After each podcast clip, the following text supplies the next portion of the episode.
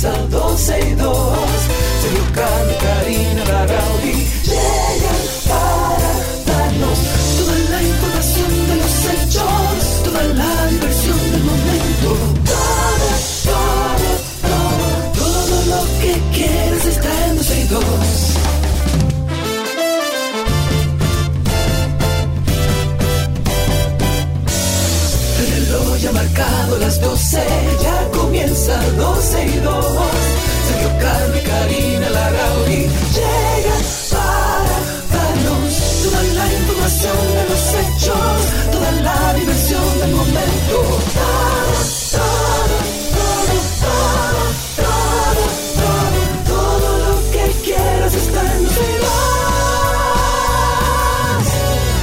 buenas tardes, bienvenidos. Hoy es lunes 10 de julio del año 2023 y por Pechú estamos todos aquí. Ahí está Cristi en su nueva cabina, Karina Larrauri ya de vuelta al país, eh, yo aquí en Punta Cana y Chiqui en su casa esperando la comida para quitarse la ropa, como todos los días. Como todos los días. Como todos los Bienvenida- Bienvenidos a todos. Gracias por estar en sintonía por los diferentes medios, aquellos que ya empiezan a conectarse a través de Twitter Spaces. Recuerden que estamos por ahí en vivo. Solamente tienen que buscarnos como 12 y 2 en Twitter. Ahí ustedes van a ver que hay unos circulitos titilando nuestro perfil. Cliquen ahí y así nos pueden escuchar y participar con nosotros en vivo. Además, estamos también a través de nuestra página 12y2.com y a través de YouTube. Aquellos que quieran entrar, estamos en vivo también. Nos encuentran como 12 y 2. Yo pensé que tú te ibas a quedar en España, porque tú nada Me más hubiera ponías, quedado feliz. Ay, Madrid. La verdad que lindo Madrid... No, mira, yo te voy a decir una cosa ahí en serio. Eh, yo amo mi país, yo creo que tengo un alto valor patriótico, quiero mi país, amo mi país, quisiera Pero- vivir toda la vida en mi país. Pero, Pero cuando viajas te das cuenta que hay ciudades que son más vivibles que las nuestras, o que la nuestra, pero hablando de, de América Latina. Madrid tiene, como muchas otras ciudades, la ventaja de que es como yo le digo, una ciudad vivible, que tú puedes salir a caminar, que tú puedes usar todo lo, el transporte público que está bastante organizado, que es una ciudad que tiene mucha vida, una ciudad segura, que yo a la una de la mañana estaba caminando y no me sentía insegura. Y yo creo que eso es lo que le hace falta a nuestra ciudad, que tengamos las aceras para caminar, Sal que tengamos espacio para compartir. por- por la no, por eso te por- digo, por amo mi. Vete país. por la Máximo Gómez a caminar a la una. No, va a ser A muy difícil. No. Amo mi país, amo mi país, pero me encantaría contar con una ciudad y con un país que pueda vivirla, pero lamentablemente vivimos en un país donde salir a caminar es todo un reto, porque usted o no encuentra acera o están dañados, tiene que tirarse a la calle o anda un motorista en la acera y no es una ciudad que ha crecido para que sus ciudadanos puedan vivirla de, de manera positiva, con calidad de vida. Y me pasa eso cada vez que voy a Madrid, que siento que es una ciudad que me permite vivir con libertad, incluso siendo extranjera. Pero definitivamente uno le da como ya homesick, como que uno quiere volver a su Sí, casa, sí, a su espacio. Claro, claro, claro, levantarse en su casa. Eh, vamos con algunas eh, cositas que tenemos que compartir con ustedes. Por ejemplo, eh, y esto me da pena, los programas de alfabetización han ido disminuyendo su incidencia y han quedado prácticamente paralizados tras la pandemia. O sea que la tasa de al- analfabetismo de personas de 15 o más años que había mantenido un descenso eh, luego de la puesta en marcha del programa Quisqueya Aprende Contigo subió de 5.5 a 6.50. Cuando la República Dominicana se encontraba muy cerca de una tasa inferior a 5% para ser declarada libre de analfa- analfabetismo, el proceso se estancó debido a la pandemia del COVID-19 y luego de esto entonces, guay mi mai. Luego de esto entonces, decídanse. Y luego de esto, entonces, eh, bueno, eh, el plan de alfabetización no ha demostrado ningún resultado, a pesar de la inversión de miles de millones de pesos. Estos datos forman parte del informe anual del seguimiento y monitoreo do- eh, do- 2022, que ha sido presentado por la Iniciativa Dominicana eh, por una educación de calidad y se utilizaron datos de la encuesta Hogares y el plan Quisqueya. Aprende contigo y de acuerdo con el informe básico de la En Hogar del 2022, la tasa de analfabetismo en la población dominicana de 15 años o más asciende a 6.1% entre las mujeres y un 6.9% entre los hombres. En este mismo rango de edad, el analfabetismo alcanza un 5.9% entre la población nativa y un 15.5% entre la población de origen extranjero. Le hace los haitianos ese porcentaje. Y en general, me imagino. Bueno, sí, eh, pero cuando se uno refiere, o sea, cuando uno está hablando de datos como este, Karina, el, extranjero que tiene más incidencia en República Dominicana es el haitiano. Entonces, eso se, tú sabes. Totalmente. Eh, dice Josué que bajes el aire. que, que tienes está muy frío, sí. bueno, vamos a hablar y a seguir con temas serios que tenemos que ponernos de acuerdo. Eh, de acuerdo a un informe que se llama El análisis del desempeño económico y social de nuestro país eh, el año pasado, o sea, en el año 2022, el Ministerio de Economía, Planificación y Desarrollo ha dicho que la actividad económica de la República Dominicana se consolidó, se normalizó cuando retornamos a la senda histórica de crecimiento en el 2022. Además, logró registrar una tasa de crecimiento récord, según los números, de un 12.3% en el año 2021. Eso equivale a un 4.9% del PIB, del Producto Interno Bruto. Este documento, que es un documento que se mm, hace anualmente, elaborado por el Viceministerio de Análisis Económico y Social, básicamente lo que estudia es el comportamiento económico de nuestro país durante el año pasado, así como también el bienestar y las condiciones de vida de sus habitantes. Queríamos conocer un poco más sobre la situación económica de la República Dominicana. Hemos abordado este tema muchas veces en nuestro programa eh, y queríamos recibir, en este caso vía telefónica, a Pavel Isa Contreras, ministro de Economía, Planificación y Desarrollo de nuestro país, que está con nosotros. Bienvenido, Pavel, qué placer eh, tenerte con nosotros. Muchísimas gracias por la invitación y un placer para mí poder conversar con ustedes y con, con los, y las radioescuchas. Gracias, Pavel. Eh, vamos a empezar, yo creo que por una pregunta bastante básica. O sea, ¿de qué manera podemos decir, Pavel, que ha crecido en, vamos a decir que con una lupa eh, mirando todo el espectro de República Dominicana y su economía, cómo ha crecido la República Dominicana económicamente en estos eh, últimos años? El, el, año pasado la economía creció en 4.9%, es una cifra similar a la histórica de este país. Ha sido una economía de alto crecimiento desde la década de los 60, de las de más alto crecimiento en América Latina, junto con Panamá. Las dos economías que más crecen en América Latina son Panamá y República Dominicana. Y República Dominicana, eh, su crecimiento promedio anda por el cerca del 5%. El año pasado fue, fue bastante similar después del crecimiento extraordinario que tuvimos el año antepasado 2021 que de recuperación de la pandemia fue un crecimiento como Karina lo indicó de, más del 12%. Este el año pasado entonces tuvimos de 4.9%, muy cercano al 5%.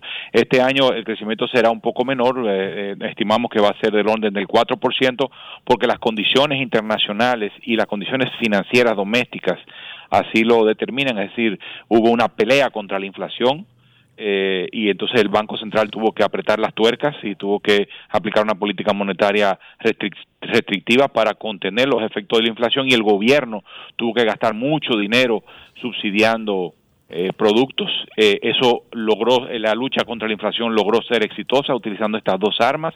Ya la inflación se está está normal este año vamos a hacer este en este momento tenemos una inflación de 4% que es el lo normal que debe tener eh, eh, esta economía. Y entonces como resultado de eso entonces eh, el Banco Central empezó a aflojar la política monetaria. Empezó las tuercas que apretó antes ahora la está empezando a aflojar. Bajó la tasa de política monetaria, que es la tasa de referencia, y esa tasa incide mucho en la tasa del mercado. Si el Banco Central baja su tasa de política monetaria, que es a la que capta los recursos que que los bancos le depositan cuando les sobra o cuando a los bancos le hacen falta, el Banco Central le presta a los bancos. Esa es la tasa de política monetaria, ¿no?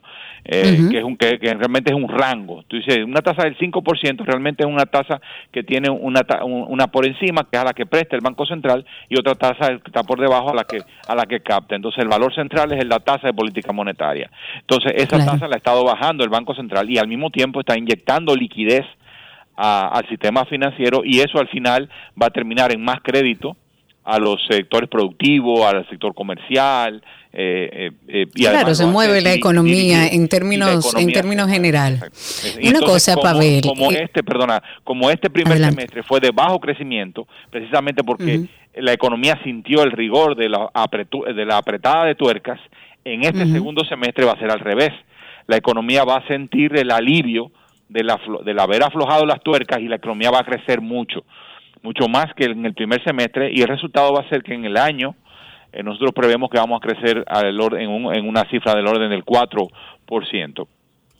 Creo que si crecemos por encima de 3.5% es muy bueno. Vamos a terminar Siempre va a ser otra, bueno. otra vez la economía de las economías que más va a crecer en América Latina. Las otras dos economías que se prevén que van a crecer mucho son Venezuela, pero es un rebote de su crisis, y Paraguay, pero la, y Panamá de nuevo. O sea, Paraguay, Panamá y Paraguay, Panamá y República Dominicana van otra vez a, van a liderar el crecimiento de la región y la República Dominicana de lo que va, va a crecer. O sea, que se trata de una cifra muy buena en el contexto mundial que estamos viviendo, en el contexto regional. Y esa tasa permite que la tasa que la tasa de, desocupación, el desempleo, continúe o se estabilice o caiga.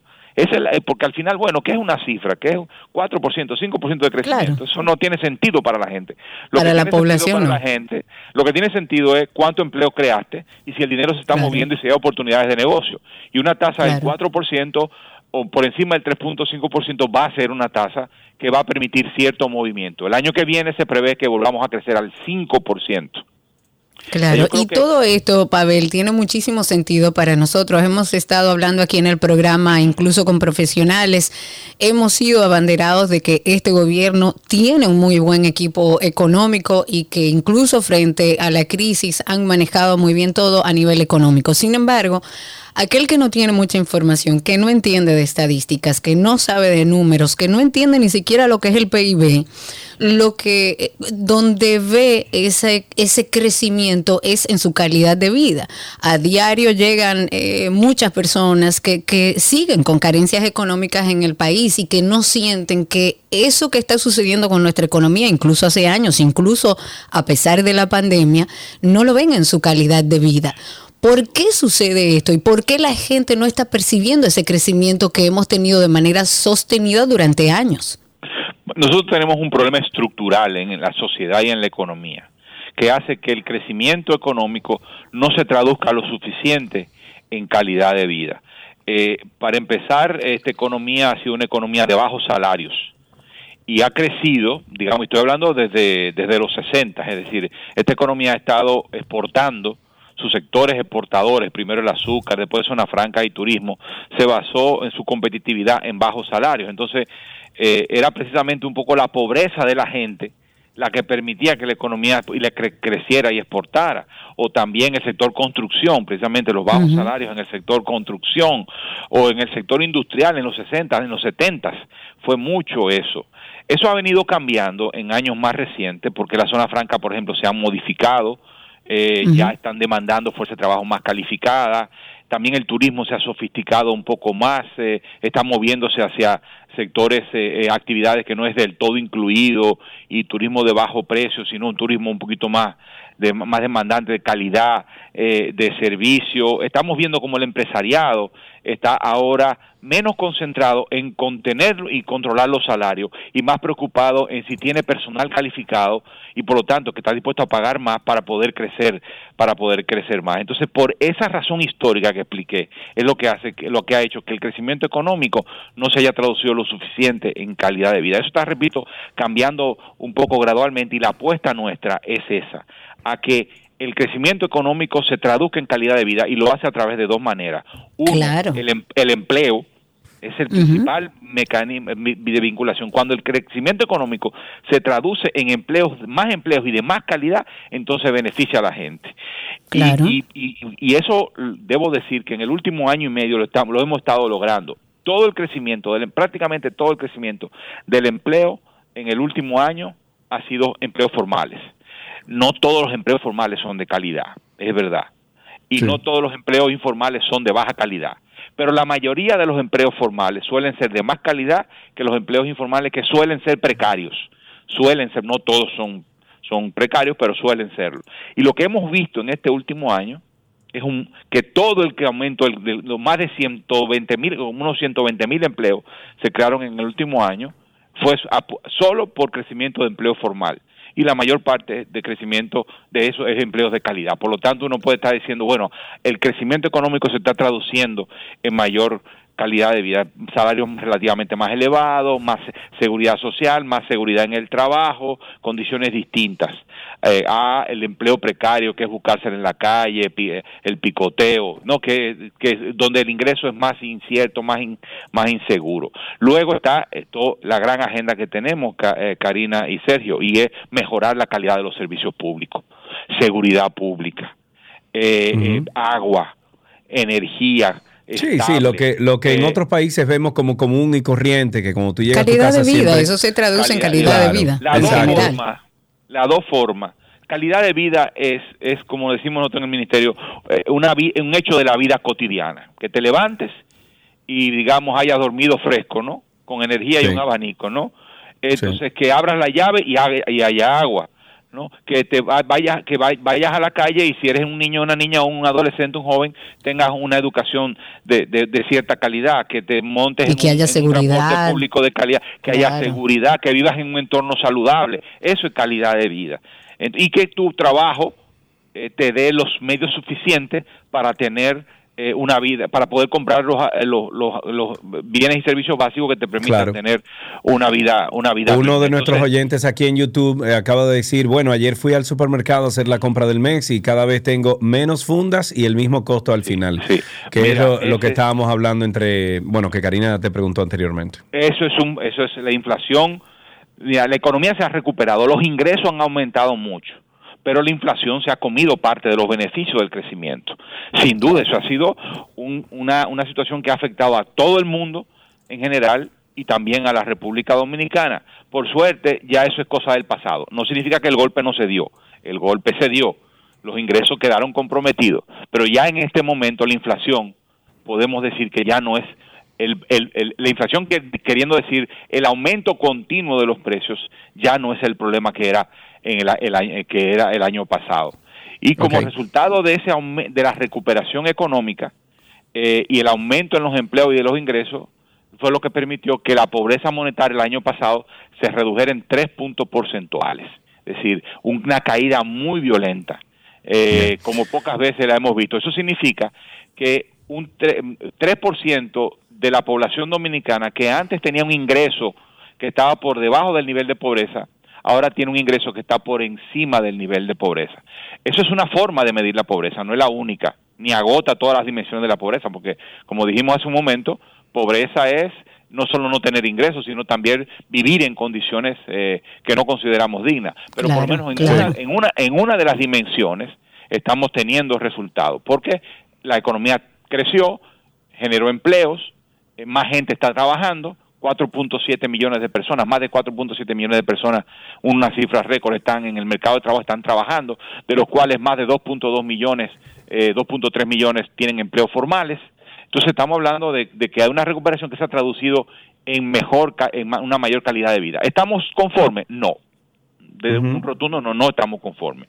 Eh, hay que acelerar el crecimiento y hay que hacer que ese crecimiento se traduzca en más empleos y más empleos de calidad que nos movamos a empleos más de más salario, mm, tecnológicamente sí, sí, lo ideal, a lo ideal, yo diría que es. Eh, ministro, hace un, un tiempecito, hace unas semanas, eh, usted, o, más bien hace un momentito, usted dijo incluso que República Dominicana estaba saliendo ilesa del conflicto entre Rusia y Ucrania. ¿Eso se mantiene así como...? La, la, palabra correcta no, no fue, quizás no era ilesa, sino la palabra correcta es que salimos menos eh, golpeados de lo que pudiéramos haber salido. Ok, ok, ya, entiendo. Porque las estadísticas decían que era peor el asunto. No, no, fue, no, no, obviamente que nos golpeó. Repito, si no hubiéramos tenido inflación, la caída de la, de la pobreza hubiera sido mucho más, mucho más violenta. Pero eso no, no nos golpeó, eh, sin duda, pero por suerte los ingresos aumentaron más que los precios, especialmente para los más pobres lo que permitió que, el aumento del ingreso real, del poder de compra para los más pobres, en general subió, pero más un poco más para los para los más pobres. Pero eh, no, no, el, el, golpe está dado, sin duda. Este, y, y fue realmente difícil, lo que nos lleva a decir, Sergio, que realmente el poder destructivo de la pandemia lo subestimamos. Si La pandemia destruyó tejido productivo, destruyó empresas, y cuando la gente ya pudo salir a la calle a comprar, no encontró los bienes y servicios que buscaba normalmente. Cuando las empresas salieron a buscar los bienes y servicios fuera, en los mercados internacionales, en sus suplidores tradicionales, no los encontró porque los puertos estaban cerrados, porque, porque los inventarios estaban agotados. Entonces, todo ese aumento de demanda no se satisfizo y lo que hizo fue lo que pasó fue un aumento a un aumento de precios y eso fue y, y, luego nos siguió la guerra que, eh, causó una disrupción en los mercados de hidrocarburos y de alimentos. Los alimentos no salían de Ucrania, los precios de los alimentos crecieron mucho. Entonces, por eso el gobierno decidió subsidiar. Dijo, bueno, yo tenía pensado utilizar este dinero para esto, no lo voy a poder utilizar para esto, tengo que utilizarlo para lo otro. Yo pensaba que el déficit lo iba a mantener a raya a este nivel, no, vamos a tener que subirlo un poco más porque yo tengo que atender la urgencia, tengo una obligación moral de proteger a la gente, tengo que congelar el precio de, de los combustibles, muy a pesar de que lo que yo quisiera es invertir ese dinero en en, en, infraestructura escolar, en agua potable y saneamiento, quisiera invertirlo en seguridad pública, pero no pude. Lo que tuve que hacer fue evitar que los precios eh, subieran más para que la gente no sufriera, atender la, la urgencia. Ya los precios de los combustibles están bajando, está, digamos, bajaron, digamos, se pusieron a un nivel más razonable, el volumen de subsidio es menor eh, y ahora, digamos, está, estamos, nos aproximamos en ese ámbito. con la inflación estamos ya normales. En el ámbito de los subsidios todavía no plenamente, pero nos acercamos a, a una situación un poquito más normal, excepto para el subsidio de energía. Ahí sí se está ya es otro muchísimo, es otro tema, sí. Claro, una cosa, y, y, ojalá y trabajemos desde la estructura para que todo esto, eh, o sea, toda e, e, esta noticia positiva alrededor de los términos económicos en nuestro país pueda verse en la calidad de vida. Para finalizar, Pavel, te voy a hacer una pregunta incómoda, pero tengo que hacértela. Se acercan las elecciones. ¿Está el país preparado para la inversión mayúscula que se hace de cara a los comicios? Mira, este, el, presupuesto público tiene obras específicas, está, está todo, digamos, claramente definido. El gobierno no se va a salir de esa línea que, que se trazó en términos de los proyectos de inversión pública.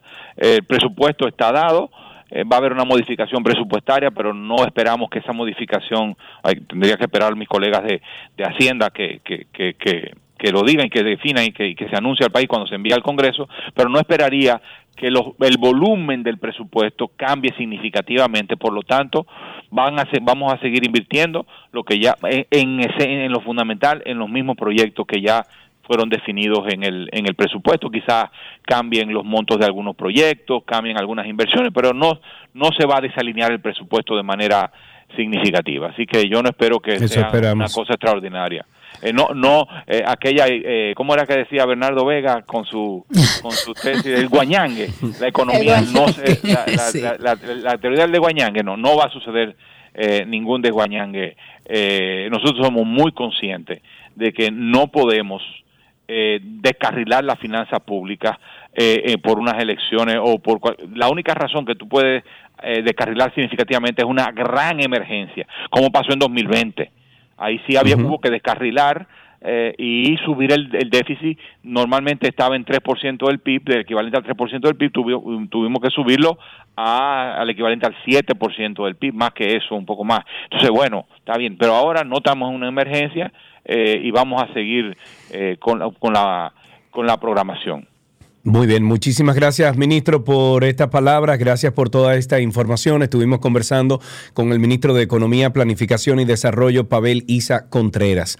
Gracias por su tiempo, amigo. Eh, algunas informaciones que se nos quedan introductorias, por ejemplo, el Poder Ejecutivo, a través del presidente Luis Abinader, sometió ante el Senado un proyecto que busca modificar la ley 4833, que regula los yacimientos de petróleo y sus derivados, para permitir a los extranjeros poder hacer exploración y explotaciones de hidrocarburos ¿Y por qué tú te ríes? Yo me río porque si encuentran petróleo aquí, óyeme. ¿Qué pasa? ¿Qué pasa? Chacha. Mira, eh, según esta iniciativa, el artículo 4 de la ley será modificado para autorizar así a los extranjeros a hacer las exploraciones, ya que la cual normativa les prohíbe realizar la práctica en el territorio nacional. El presidente Abinader envió una carta al presidente del Senado, Eduardo Estrella, donde argumenta que la prohibición contra los extranjeros limita el crecimiento económico del sector. Amén. Ok, bendito sea Dios. Sigamos con... tú vas a ver, tú vas a ver cosas. Tú vas a ver no, cosas, pero yo entiendo que sí, eso es bien manejado. Ojalá, Yo lo porque que eso espero significa es que no se riqueza y pongan- abundancia. Yo, yo lo que espero es que no se pongan como Estados Unidos a hacer fracking aquí en el país. Que el fracking sí saca gases, sí saca petróleo, sí saca, pero desbarata el suelo y el subsuelo. Totalmente desbaratado eso. Busquen ahí fracking. What Y con la debilidad que nosotros tenemos para la protección de nuestros recursos, la verdad que da miedo. Eh, ojalá Eso uno es. tener la tranquilidad y la seguridad de que tiene un Ministerio de Medio Ambiente que está puesto para su trabajo y que no va a permitir, más allá de cualquier explotación, que eso se deduzca en problemas con nuestros recursos, pues uno estuviera tranquilo, porque si aquí se encuentra petróleo, señores, eso es abundancia, eso es Ah, felicidad y dinero. claro, claro. Ahora, tiene que ser con la rigurosidad que eso amerita. ¿Estaremos preparados? No lo sé. Ya hemos llegado. El arrecife de coral. Vengan aquí, vean los corales. Es colorado, coral, coral. Guau, guau, guau, guau, guau. Esto no me gusta. ¡Oh, no! Todo el arrecife de coral está enfermando. Actualicemos un poco en el caso Coral. La jueza del sexto juzgado de instrucción del distrito falló varios incidentes antes de dictar su decisión de fondo en el juicio preliminar que, como sabemos, se está llevando con este caso Coral. Entre los incidentes fallados se incluyen varias peticiones del mayor general Adán Cáceres, las cuales fueron rechazadas. Una de ellas, para aquellos que no lo han visto, una de ellas buscaba declarar nulo el proceso en su contra y lo que argumentaban era que se violaron los procedimientos desde su arresto, donde, según él dijo, se le presentó como culpable ante los medios de comunicación. La magistrada afirmó que el tribunal no encontró irregularidades en el arresto y durante todo el juicio preliminar, con- eh, preliminar contra este alto oficial del ejército, que encabeza este caso de corrupción. La jueza dijo además que las alegaciones de la defensa del acusado sobre su presentación como culpable ante los medios de comunicación no fueron debidamente fundamentadas por los abogados y afirmó que tanto la acusación como la defensa respetaron lo establecido en la Constitución y en el Código de Procedimiento Penal que permiten a los medios de comunicación, y es así porque vivimos en democracia, acceder a los juicios preliminares y de fondo, especialmente como en este caso, cuando el imputado es un exfuncionario que está acusado de corrupción. Y con esto finalizamos esta primera parte de 12 y 2, siempre invitándoles a ustedes a que formen parte de nuestra Karina y Sergio After Ok, Dark. viene 3, 2. Hola, somos Sergio y Karina en After Dark. Y ese somos. somos. Ok, vamos otra vez. Hola, somos Karina y... Arregla el micrófono. ¿Qué tal si tú arreglas el No, no, micrófono mira, como vale? El micrófono ahí. tiene que estar. Estaba probando, estoy probando cosas. Vamos a empezar a grabar, Sergio. Ok, pero entra al Twitter, Karina. ¿Y por qué la gente me maltrata así? Pues acepta la vaina. Sergio, contrólate. Que te dije que in- invi- invade tu, tu co-host y vaina. Entonces, esa es la idea, que nos conozcan un poco, porque vamos a hablar de que nosotros nunca hicimos un episodio de intro que define lo que es el proyecto. Y por eso quisimos hacer este espacio donde vamos a preguntarnos muchísimas cosas y ustedes nos van a conocer un poquito más. ¿Cómo nace Karina y Sergio After Dark? Karina y Sergio After Dark. Busquen Google Karina y Sergio After Dark y ahí les sale toda la lista donde estamos presentes. Suscríbanse, comenten, dennos por favor cinco estrellas de, de rating, así otras personas también pueden ver nuestro contenido. Gracias por la sintonía, así empezamos 12 y 2. Todo lo que quieres está en 12 y 2.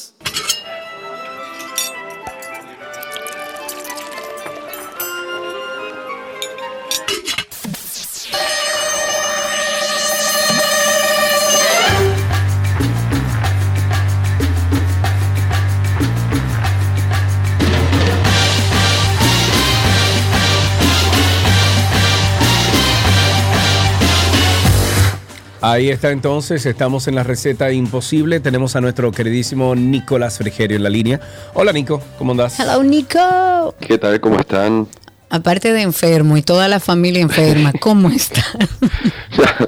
Bien, ya esto es cada, cada un mes más o menos. eh, Valentina nos trae. Lo, peor- lo que más me molesta es que a ella le dura un día y medio y está perfecta. Pero nosotros duramos una semana eh, en- debatiéndonos entre la vida y la Nico, es muerte. que esa, esa máquina está nueva, la tuya no, ni la de Paula tampoco. Eso es verdad, eso es verdad. Wow. Bueno, vamos con la receta. Tenemos a Nico, vamos a empezar una semana con maíz. Que, Con maíz. ¿Qué me vas a preparar? Súper versátil, eh, lo tenemos en todas las facetas eh, y la verdad que a- por lo menos a mí es un ingrediente que, que me gusta muchísimo. Hoy vamos a preparar para estos días eh, fresquitos una ensalada de maíz. Lo de fresquito fue, sí, Claro. fue en ironía total, ¿verdad? Eh, una- este tipo de ensaladas son buenísimas. A mí sobre todo me gusta mucho dejarlas reposar, incluso hasta de un día para otro. Eh, la, la siento mucho más rica, con mejor textura. Pero la, la podemos preparar y, y consumirla en el momento también. Lo bueno de esto es que podemos utilizar tanto maíz fresco como maíz enlatado, como más le guste, enlatado sabemos que siempre es un poquito más dulzón, entonces tiene como ese saborcito bien rico, y el fresco pues eh, a veces es un poquito una lotería de que nos toque un maíz bien dulce o no tanto, o sea que ahí vemos, eh, cada uno se la juega como quiera. Lo que nos da la posibilidad del maíz fresco es que podemos darle un toquecito de parrilla también antes de que le va a dar un toquecito, un saborcito bien rico, bien sabroso. Ok. Pero a elección de cada uno. Lo que vamos a necesitar es maíz, como les decía, fresco o enlatado. Vamos a necesitar aceite de oliva, mayonesa, queso feta, jugo de limón, zumo de, de- de limón. Vamos, si les gusta un poquito el picante, pueden utilizar jalapeño, si no, podemos utilizar eh, pimiento, que en este caso va súper bien el rojo, o el verde también le puede ir muy bien. Vamos a usar eh, cilantro o cilantrico fresco, bien, bien, bien fresquecito. En este caso tú no, pero los simples mortales vamos a utilizar cebolla roja también. Ok. Vamos a... Una- por nada. Vamos a utilizar pimentón. Si tienen pimentón ahumado, buenísimo. Si no tienen, también lo pueden comprar y van a ver que lo van a utilizar para muchas preparaciones. Pero a esta ensalada el pimentón ahumado le da un toque genial. Sal y pimienta. Y listo los ingredientes bien, bien simples. Para la preparación, si vamos a utilizar maíz eh, fresco, lo que vamos a hacer es que lo tenemos que hervir previamente, normal, agua y sal, colocamos el, el maíz y dejamos que se cocine hasta que esté bien suavecito. Esto toma más o menos 30 minutos aproximadamente. Como les decía eh, ahorita, si quieren le pueden dar un toquecito de parrilla también luego de hervido y le va a dar un toque eh, muy sabroso. Si no, simplemente lo que hacemos, los colocamos luego de que ya están cocinados y fríos. Tengan en cuenta que el maíz tarda mucho en enfriar porque como tiene tanta azúcar, eh, se mantiene muy caliente y nos puede achicharrar la mano. Así que tómenselo con calma, paciencia. Y cojan un bowl o un Pyrex, alguna bandeja, algo que tenga un poquito de profundidad. Y ahí dentro, con la ayuda de un cuchillo, lo van a ir desgranando. De esta forma, todos los granitos que van saltando para todos lados van quedando dentro del recipiente y no esparcidos por toda la cocina. Si lo hacemos arriba de una tabla, eso puede ser desastroso. Entonces, ya tenemos el maíz, en caso de que lo vayamos a utilizar enlatado, pues simplemente lo colamos y ahí, y ahí tenemos el, el grano de maíz ya eh, eh, listo para, para utilizar. Vamos a mezclar básicamente todos los ingredientes. Vamos a mezclar el maíz con la mayonesa, el queso feta, que no lo vamos a romper, lo vamos a dejar lo más entero posible, porque luego cuando vayamos mezclando se va a ir rompiendo solo. Entonces, para que no, no se pierda en la preparación, que, para que queden trocitos enteros, pues lo vamos a dejar lo más entero posible. Vamos a poner el zumo de limón, los pimientos, si utilizamos jalapeño o pimiento verde, también que lo vamos a cortar. eh, por ejemplo, si es jalapeño, lo cortamos en roditas bien finitas, que aparte se ve muy bonito. Si es pimiento verde, en, en brunoise, lo más chiquito posible. El cilantro lo vamos a romper un poquito con las manos para que se mantenga lo más fresco posible. La cebolla roja tenemos dos opciones. O la podemos cortar eh, como en una juliana bien, bien, bien finita. o la podemos picar en brunoise lo más chiquitito posible también. En caso de que, en- por ejemplo, tú que quieras el sabor, que el sabor sí te gusta, ¿no? La textura, la que Sí, no, sí. no te agrada, la pueden rayar también y va a ir perfecto. Lo que sí te dan en cuenta que si ponen cebolla rallada, pongan menos cantidad de la que pondrían picada porque se va a Claro. integrar mucho más en la preparación, entonces va a ser mucho más intensa. Vamos a agregar el pimentón ahumado, como les decía, y vamos a mezclar bien, bien, bien. Todavía no hemos agregado ni sal ni pimienta.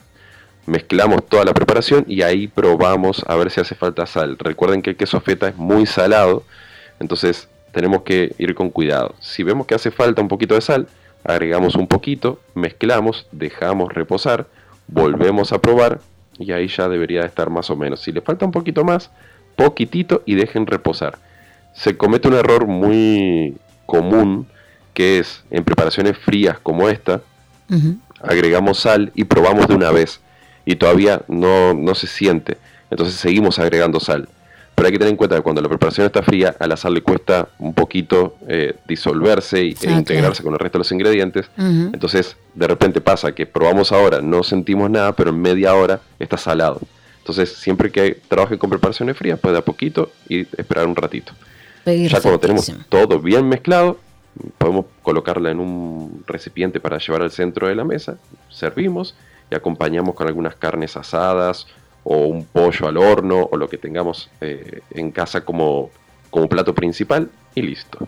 Perfectísimo. Recuerden que esta receta nunca está en nuestra página, por eso tenemos esta receta como imposible con nuestro querido Nico. Pero Nicolás está en redes sociales como Nico el Chefo. Ya está subiendo contenido, piensa subir contenido. ¿Cuándo es que te vamos a tener por ahí por activo de verdad? Eh, yo voy a escribir un libro excusándome para que entiendan. Desde hace como Soy seis padre meses. una primerizo. locura. Bueno, sí, entre, entre otras cosas, eh, pero sí. No, y, y padre primerizo de una niña de casi tres años. Exacto. Y es, eh, es complicado, es difícil. Claro que es difícil. Pero bueno, sigan a Nicolás, que en algún momento él se va a poner en eso. Nico el Chefo en Instagram, por ahí pueden conseguirlo si tienen cualquier pregunta. Nico, gracias. A ustedes, nos vemos mañana. Un abrazo grande, así será. Y hasta aquí nuestra receta del día.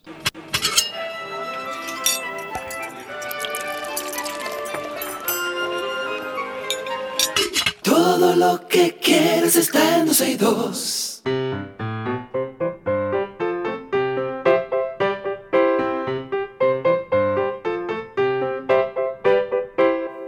Suena la cancioncita siempre que le dice a nuestros niños que estamos aquí esperando sus llamadas y ya tenemos a Gia en la línea. Buenas tardes, Gia. Hola. Hola, ¿Cómo estás, amiga? bien, Qué bueno, ¿qué edad tú tienes? ¿Cuántos años? ocho.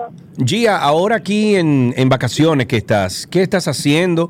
¿Para dónde vas? ¿Cómo estás aprovechando el tiempo? Viendo televisión y jugando. Muy bien. ¿Qué tipo de programas te gustan a ti en televisión? Mm, Me gustan los programas divertidos, o sea, de animales. De animales. Ah, y, y, y- y tú aprendes algo con esos programas de animales. Sí, Por ejemplo, dime algo que tú has aprendido. los dinosaurios. Ajá, ¿qué de los dinosaurios? Aprendo sus nombres, qué comen, sus características. Ah, muy bien, me gusta eso. Mira, Gia, ¿y tú tienes un chiste que puedas compartir con nosotros aquí? Sí, A ver, haznos reír. A ver.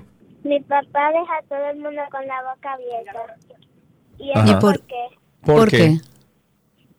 Porque es dentista. Anótalo, Alan. Mira, Alan ahí anotándolo. Qué bello. Muy bueno. Gia, muy bueno, muy bueno. Muy, apúntate dos ahí. Hasta aquí, ¿qué aprendiste en el día de hoy?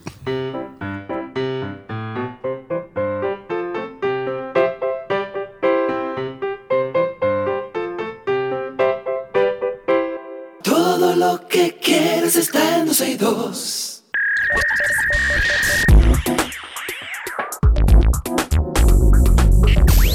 Nos vamos de inmediato entonces con Aeropac, un juez, eh, perdón, con, con lo mejor de la web. Un juez canadiense ha reconocido el emoji del pulgar hacia arriba como una forma válida de firmar contratos. Coge ahí. Tomando una decisión histórica sobre el impacto de la tecnología en las formas de comunicación y su trascendencia en el ámbito legal, esto sucedió en el tribunal de King's Bench en Canadá, durante un juicio en el que un agricultor y un comprador de lino se enfrentaron por un contrato incumplido en el que el comprador de lino se... mm, Bueno, el emoji era uno de los protagonistas. El comprador envió un documento por mensaje seguido del texto confirme el contrato. En respuesta, el agricultor utilizó la imagen del pulga- pulgar hacia arriba. Sin embargo, el agricultor dijo que su intención era simplemente confirmar la recepción del mensaje, mientras que el comprador interpretó el emoji como una señal de aceptación del contrato. El juez canadiense Timothy King encargado del caso, argumentó que el emoji del pulga- pulgar hacia arriba, a pesar de ser una forma no tradicional de firma, era una representación válida de la aceptación del contrato. Coge ahí. Coge ahí. Bueno, dentro de las cosas también que encontramos en la autopista de la información, TikTok ahora quiere competir con Spotify y Apple Music. Oigan bien.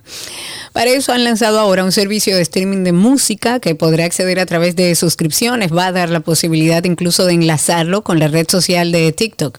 Se va a llamar TikTok Music. Así de simple. Ese es el nombre de la aplicación en la que ustedes podrán escuchar, descargar y compartir canciones de un catálogo que incluye parte de las principales disqueras del mundo. Ahí va a estar, van a estar todos los artistas de Universal Music, de Warner Music, de Sony Music. Inicialmente la plataforma va a estar disponible en Brasil y en Indonesia, pero el objetivo evidentemente es llevarla a más países en el mundo en un futuro. En la aplicación se van a encontrar versiones completas de las canciones virales de TikTok, así como recomendaciones de músicas personalizadas. Va a haber acceso en tiempo real a las letras de las canciones, igual que en Spotify. La posibilidad de crear listas de reproducción colaborativas con amigos, importar la biblioteca musical de los usuarios y encontrar pistas mediante la búsqueda de las letras. Es un streaming de música igual que Spotify o como Apple Music. Y también incluye una función similar a Shazam que puede identificar la música que estemos escuchando en algún momento. Y al igual que Spotify Premium, TikTok Music va a permitir a los usuarios descargar canciones para escucharlas sin conexión. Pero además el servicio cuenta con funciones sociales como comentarios para interactuar con otras personas y esta aplicación tomará el lugar que venía ocupando de a poco el servicio de streaming de ByteDance llam- eh, llamado Rezo que cerrará el 5 de septiembre en Brasil y en Indonesia. Pero además, la, la compañía ya venía preparando el lanzamiento de esta plataforma desde hace bastante tiempo, cuando hizo el registro de marca ante la Oficina de Marcas y Patentes en los Estados Unidos. Eso fue en mayo del año pasado, ya para asegurarse la propiedad del nombre. El costo de suscripción para aquellos interesados para cuando llegue a esta parte del mundo de TikTok Music es de 3.49 dólares al mes en Brasil y 3.25 para los usuarios de iOS en Indonesia. Los usuarios, por ejemplo, de Android en Indonesia van a pagar 2.96 al mes durante el primer año y luego ya entonces pagarán 3.25. Y aunque el anuncio de hoy no menciona nada sobre, por ejemplo, contenido de podcast, de radio, la solicitud de marca que se presentó por ByteDance el año pasado sugería que este servicio podría también utilizarse para eh, proporcionar a los usuarios contenidos de podcast y transmisiones de radio. Por lo que esperemos o lo que es de esperar es que esta opción se añada en un futuro mientras la aplicación ya complete todo lo que es su fase inicial de pruebas y se expanda a los demás países. After Dark, los viernes a las 7 de la noche. Y es el tema de los que están a tu alrededor, porque muchas veces lo difícil de estos procesos es que no hay manera de explicarle al otro lo que tú estás sintiendo, no hay forma. Fue muy, muy difícil porque ni yo misma me entendía. Entonces, si yo no me entendía, ¿cómo me iba a entender el otro? Yo estaba retraída, empecé a deprimirme y a sentir algo que yo nunca había sentido, que era la sensación de no querer vivir. va a notar un cambio en su forma principalmente de percibir la vida. Va a tener una sensación de tristeza o de nostalgia. Se puede tornar irritable, empieza a aparecer sentimientos de que valgo menos que los demás, ese sentimiento de desesperanza. Y según los expertos, la depresión podría ser la próxima pandemia. Oye, o sea, ya estamos hablando de una próxima crisis generada por la crisis que acabamos de vivir. Oye, ¿cómo que estamos? Karina y Sergio. After Dark. Karina y Sergio After Dark en todas las plataformas podcast. Ustedes entran ahí a google.com y ponen Karina y Sergio After Dark. Hasta aquí entonces, lo mejor de la web en 12 y 2.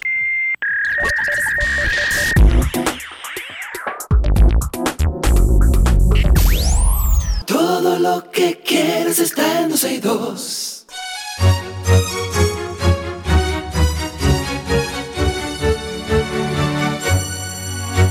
Estamos en Arte, que te quiero arte, y cada vez que llamamos a Alam, hay un oyente nuestro ahí en YouTube que cree que es a él que lo están llamando. No. Alam Aquino, gracias por la sintonía.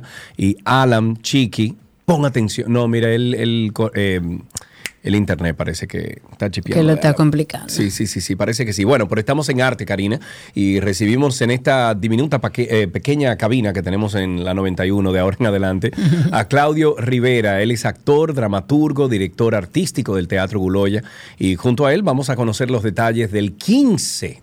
mm, Óyeme, son mucho. 15 aniversario de Teatro Chiquito. Claudio, buenas tardes, ¿cómo estás? Mejor ahora hablando con ustedes y con el país. Muchísimas gracias muy por la invitación. Eso nos encanta. Y Cuéntanos un sin poquito- dolor de un cabeza.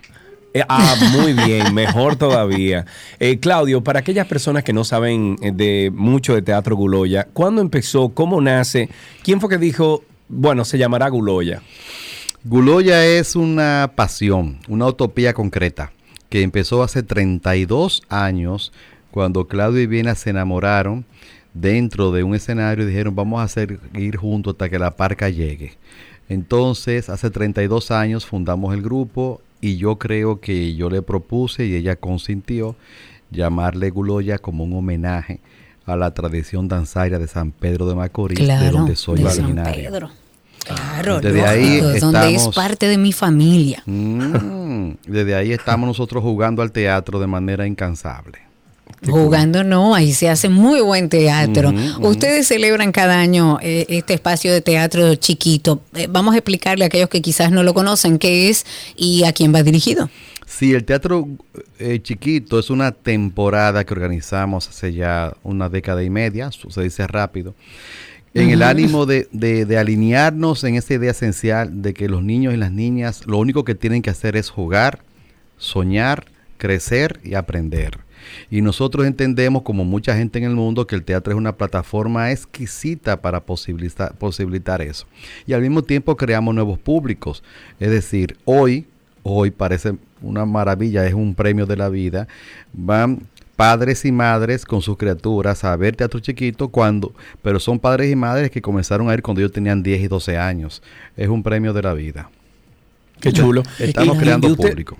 Ok, y ustedes tienen temporadas para el Teatro Chiquito, ¿verdad? Sí, todos los meses de verano, básicamente junio y julio, son los meses que dedicamos porque sabemos que las familias están deseosas de ocupar sus Claro. criaturas, Claro. ya que no tienen horario académico, escolar, porque no todo es estudio, hay que No, no, no, también. imposible. Claro, no, y se aprende así también, no, no es que, o sea, eh, ahí se aprende también. Claro. ¿Cuáles son eh, las fechas, Claudio, en que se va a desarrollar teatro chiquito? Chiquito ya tiene junio y julio, ya va por su quinta, sexta semana. En esta ocasión, porque depende de, depende, ¿verdad? Hay muchos factores, pero en esta ocasión tenemos ocho fines de semana. Cada fin de semana una obra distinta. Acaba de pasar Los Sueños de Lorca, pasó La Rebelión de las Palabras, en fin, ahí está en las redes la programación, pero ahora viene Sí. Los Secretos de Kawasaki y luego viene la reposición de una obra nuestra que es Guanín y su Makoto Mágico. Obras que van directo al corazón y que las criaturas agradecen y los adultos que la acompañan también. Pero claro, lógico. cool. Qué Claudio, 15 años después, ¿entiendes tú eh, o cómo entiendes tú que va el teatro en nuestro país? Tú sabes que yo no tengo como que mucha visión. Yo, yo soy pejuelo y no alcanzo a ver todo el teatro. Y no lo digo con ironía, lo digo sinceramente. O sea, no alcanzo a ver todo el teatro porque estamos muy fragmentados. Y más nosotros Claro, lógico. internos en nuestra salita de la zona colonial. Pero yo sí puedo decir que 15 años después el Teatro Chiquito ha construido unos, unos espectadores que, como digo, se, se renuevan o hacen un relevo generacional. Sí. Ya hay familias que, que eran niños y niñas cuando comenzamos y ellos llevan a sus criaturas y nosotros nos sentimos muy halagados cuando hay espectadores que inclusive van todos los fines de semana. Ese es un toque de queda. Claro. Tenemos familias que van cuatro y cinco fines de semana, pero el teatro en general, lo que alcanzo a ver, todavía debe ser, no ha sido considerado como lo que es, un servicio público, obligatorio. Sí, sí. Y obligatorio Eh, no porque lo digo si- yo. no, yo no quiero entrar en polémica, pero eh, viste el comunicado que hizo Wadis Jaques con todo el problema de los 40 millones de la cosa. Voy a decir como dice la gente de la farándula, mi hermano Wadi Jaques. Pero era en este caso real porque estudiamos juntos en la Escuela de Bellas Artes. Ah, mira Eh, qué bien. mm. ¿Alguna opinión en, en cuanto a eso? Pero claro, ya está emitida en las redes sociales. Guloya es parte de una red de salas independientes, la Rexati, y nosotros publicamos un comunicado donde a raíz de ese incidente infeliz que nunca debió pasar, porque Wadi es, debe ser considerado una vaca sagrada del arte dominicano. Eh, a raíz de ese infeliz incidente, nosotros le estamos recordando al Ministerio de Cultura que hace 13, 14 meses se comprometieron con el sector teatral con una serie de cosas y que ellos se han olvidado. Entonces, en las redes de la Rexati pueden ver cuál es ese comunicado y con nuestra postura al respecto. Gracias a ese infeliz incidente con Wadis. Muy Sí, bien. bueno, la verdad pues, que sí. Claro que sí. Eh, vamos a recordar entonces, Claudio, algunas actividades especiales que tengan ustedes por estos 15 años de celebración. Sí, cada fin de semana en una obra distinta en nuestra sala de la calle Arzobispo Portes 205. Ahora venimos con la obra El secreto de Kawasaki de los queridos colegas Teatro Arcano, sábado y domingo a las 5 y 30. Y luego el otro fin de semana viene Guanín, nuestra obra de títeres. Racataplum, que es nuestro estreno, está ahora mismo en el horno. El nombre. Racataplum está en el horno. Tú sabes que esas cosas necesitan su tiempo, no se pueden Claro. apresurar. No es comida rápida. No, en lo absoluto. Para nada. Para nada. Pues muchísimas gracias entonces, eh, Claudio, por estar con nosotros aquí. Felicidades a ti y a todo el equipo que conforma Teatro Guloya. 15 años es una institución y hay que respetarla. Un abrazo, amigo, y gracias por la conversación. Gracias a ustedes, el respeto es recíproco y continuamos escuchándolos y apostando a la radio que ustedes hacen. Gracias. Gracias. Muy bien, hasta aquí entonces Arte en 12 y 2.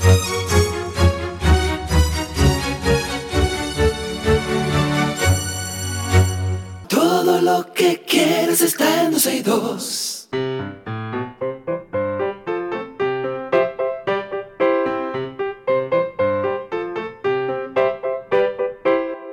Suena la cancioncita siempre que le dice a nuestros niños que estamos aquí esperando sus llamadas. Y ya tenemos a Emanuel en la línea. Buenas tardes, Emanuel, ¿cómo estás? Hola, Hola, ¿todo bien? sí, Eso es bueno. ¿Cuál- ¿Qué edad tú tienes, Emanuel? 11. 11 años. Bien. ¿Qué tú estás haciendo, amigo, con tanto tiempo libre? Jugando. Él se río. Jugando, jugando qué exactamente? Videojuego. Un videojuego. ¿Cuál es el que más te gusta? A ver. Exacto. ¿Ah? ¿Cuál es el que más te gusta? Roblox. ¿Cuál? Roblox. Ok, ese es yo creo que el más famoso de todo. ¿Y tú eres bueno o eres más o menos o estás aprendiendo? Eh, soy bueno. Ah, mira qué bien. Mira, ¿y tú te sabes un chiste, una adivinanza? Eh, sí, un chiste. A ver, vamos a ver si es bueno. Tengo dos noticias, una buena y una mala. Le voy a decir la buena. Dale. Que aprobé la materia. Muy ¿Y bien. la ¿Y la mala? mala? Qué mentira. Wow, wow, wow, Wow, Emanuel. en Ok, serio, Emanuel. de sí, verdad. bueno, Ok, bueno, está bien. Emanuel.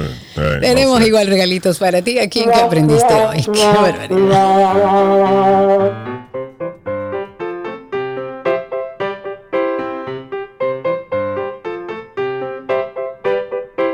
Todo lo que quieres está en 12 y 2.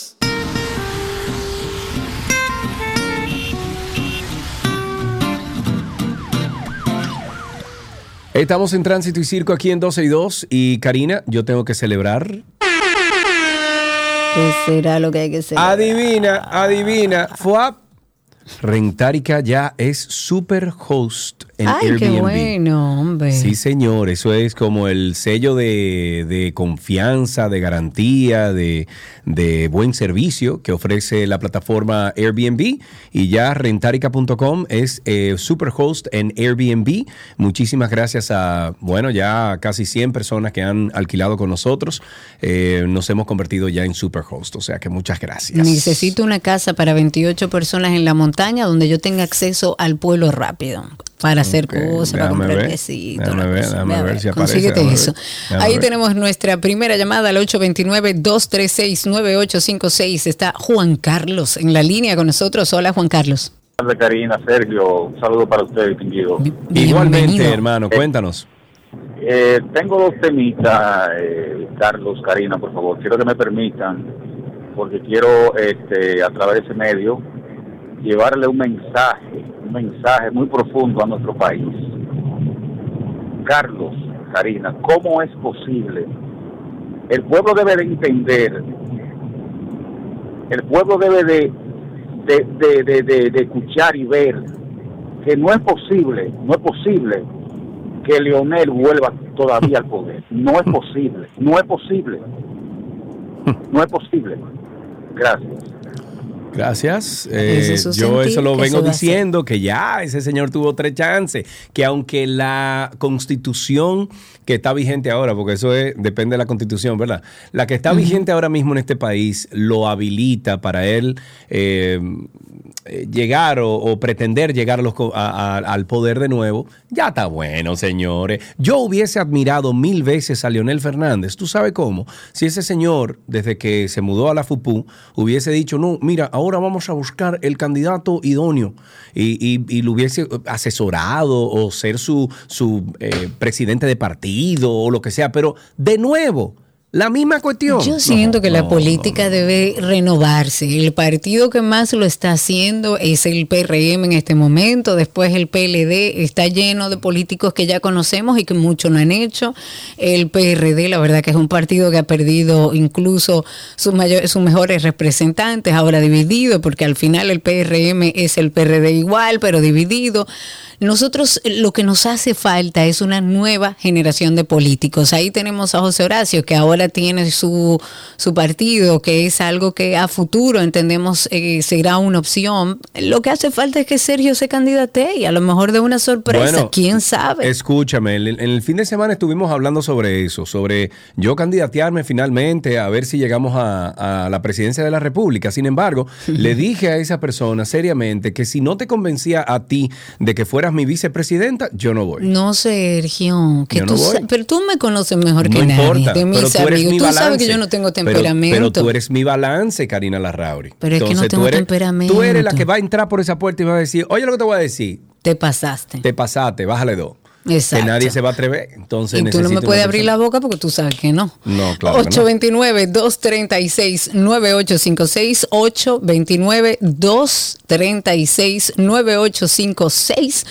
Cuéntenos cómo está la calle, cómo está el tránsito y el circo. Bueno. Cuéntenos de los motores. No sé si viste el video que nos hizo Tabaré Blancher. Yo digo que nos hizo porque tenemos semanas pidiendo que nos manden videos de cómo circulan los motores en nuestro país. Y ese video de Taba, que ya está compartido en muchísimas páginas, se ha viralizado porque yo creo que es un sentimiento generalizado el que veamos a los motores haciendo exactamente lo que les dé la gana. Busquen ese video, yo lo puse en mi historia, pueden entrar por ahí, porque la verdad es que tenemos que hacer algo con los motoristas. Aquellos que cumplen con la ley, no se me ofendan, porque la gente dice que ahora me cogió con los motoristas. No, es que tenemos que organizarnos. Es que la ley es para todos los dominicanos, no solamente para un grupo. Ahí tenemos otra llamada, está en la línea con nosotros Yankee, nuestro amigo Yankee está por ahí, cuéntanos. Hola, hermosa, lo más bello del planeta Tierra, Karina Larrauri. Hola, ¿cómo Hello. estás? Bájale algo. Hermano Sergio, Amigo mío, cuéntanos. hermano, ten ahí en la lista, si Karina no quiere, honestamente te lo voy a decir, ponme a mí como vicepresidente. Ah, Tú mira, vas a tú ver ves, la boleta funcionar. ganadora. Otra cosa, y señores. Sergio. Señores, una cosa, eh, ¿cuándo se va a tener a alguien de verdad, eso, lo, lo de ahí, para decirle a los partidos políticos ya no más partidos políticos creados. Eso es lo primero. Lo segundo, ¿cuándo vamos de verdad a cumplir la ley electoral de que cuando es zafra de elección y candidatura es eso? No antes.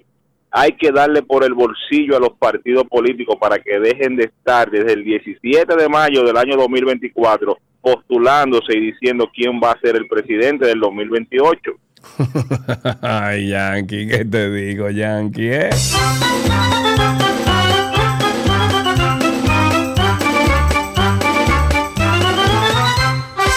Ahí tenemos otra llamadita. Tenemos en la línea a Enrique. Enrique, buenas tardes. ¿Cómo? Ah, no, se cayó Enrique. Negativo. Vuelve y llama Enrique 829-236-9856. El publicista y cineasta Tabaré Blanchard, para terminar la idea que empecé, hizo un video en donde queda evidenciada por millonésima vez la gran problemática que vivimos con el tema de los motoristas. El video está acompañado de un mensaje que dice, este video lo hice grabando cuando quedó delante en un semáforo en el transcurso de algunos cuatro días. Estoy harto de ver cómo los motoristas andan sin respetar la ley. ¿Acaso lo muestro cuando se van en rojo? Pues es cuando estoy parado en el semáforo que puedo grabarlo.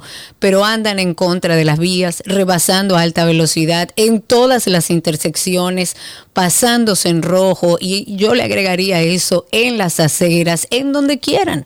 Muchos, la gran mayoría sin cascos, muchísimos sin placas, tanto civiles como militares, andan en los elevados y en los túneles donde hay un gran letrero de que están prohibidos andar por allí. No manejan en el carril de la derecha, sino que andan en el de la izquierda, en el mismo medio de las avenidas, no solo entorpeciendo el tránsito, sino poniendo en riesgo sus propias vidas y causando accidentes a quienes sí respetan las señales de tránsito.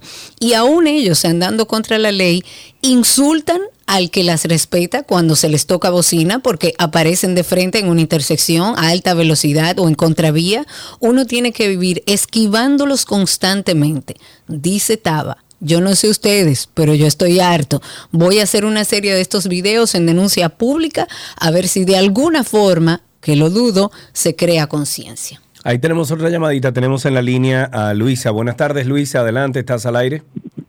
Hola, buenas tardes. Eh, un placer, yo siempre llamo. Gracias, Bienvenido. adelante. Eh, una radio oyente fija de ustedes y de verdad que me siento muy a gusto con Gracias. Ay, un gracias, qué honor. un yo diríamos que es un compromiso social que ustedes tienen. Amén. Gracias, esa es la idea. un- sí, algo muy, muy- esa comunicación que necesitamos. Oye, eh, compartir en este país, o sea, de verdad que el circo de nosotros, eso da pena. Y me duele que como ciudadana responsable que cumplo con mis derechos, que con- no con mis derechos, cumplo con mis deberes. Ayer yo vi algo que a, a, a mi esposa y a mí nos llenó de indignación. En una en un trayecto ahí camino de San Francisco Tenares, eh, había un una cantidad de motores echando eh, carreras Ah, públicamente, eso era eh, cinco y algo de la tarde. Un poco más adelante habían varias patrullas de la policía eh, haciendo chequeo a todo el que cruzaba, todo. eh, pero entonces yo me preguntaba, mi esposo y yo comentábamos, ¿y por qué ellos no les llegado la información de que hay carreras clandestinas en este trayecto? Que ellos pueden Claro provocarle la muerte a cualquier transeúnte o cualquier persona que ande transitando a esa hora y buscar ocasionarle un problema. No, ellos estaban ahí, le digo, ahí había más de 200 motores, sin exagerarle, Sí.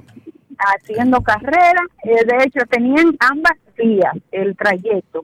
Eh, am- en los lados, los laterales, ocupados, solo eh, un en el medio un espacio que hasta bastante estrecho era para transitar las eh, los vehículos. Luisa, Y- re- repitamos y el lugar y- y donde, su- donde sucedió Eh, esto, por favor. Sí, eso ocurrió en el tramo de Tena- San Francisco Tenares.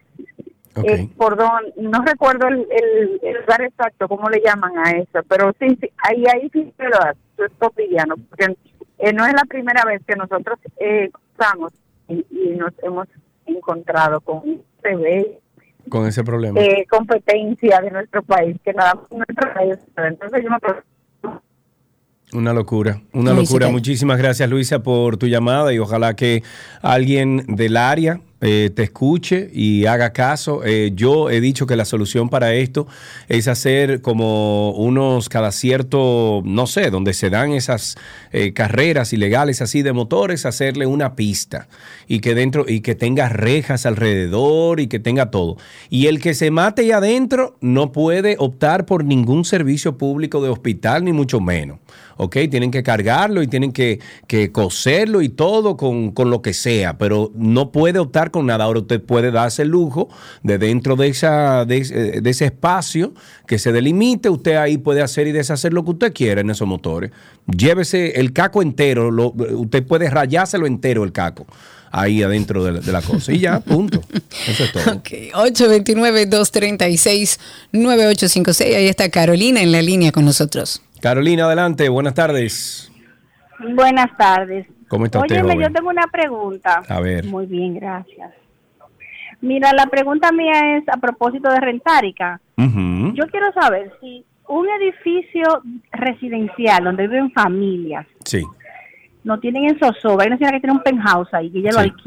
Alquila. Ujú. Tiene todo tipo de personas y hacen problemas. Yo quiero saber si eso es legal que ella pueda rentar por Airbnb Sí. en un edificio residencial. Mira, es legal, sin embargo, la, es legal siempre y cuando... todo el mundo esté de acuerdo. Exacto, Exacto, siempre o sea, y si- cuando en la, re- en la reunión de vecinos del condominio, de donde usted viva, se haya como política establecido que se puede alquilar para Ojo, Airbnb. Hay si muchos hay- apartamentos sí. que hoy no permiten eso. Sí, pero si hay una sola persona, o sea, a- aparte de la persona que alquila a través de Airbnb, si hay otra persona que dice que no, que no hay problema, que puede alquilar, ya.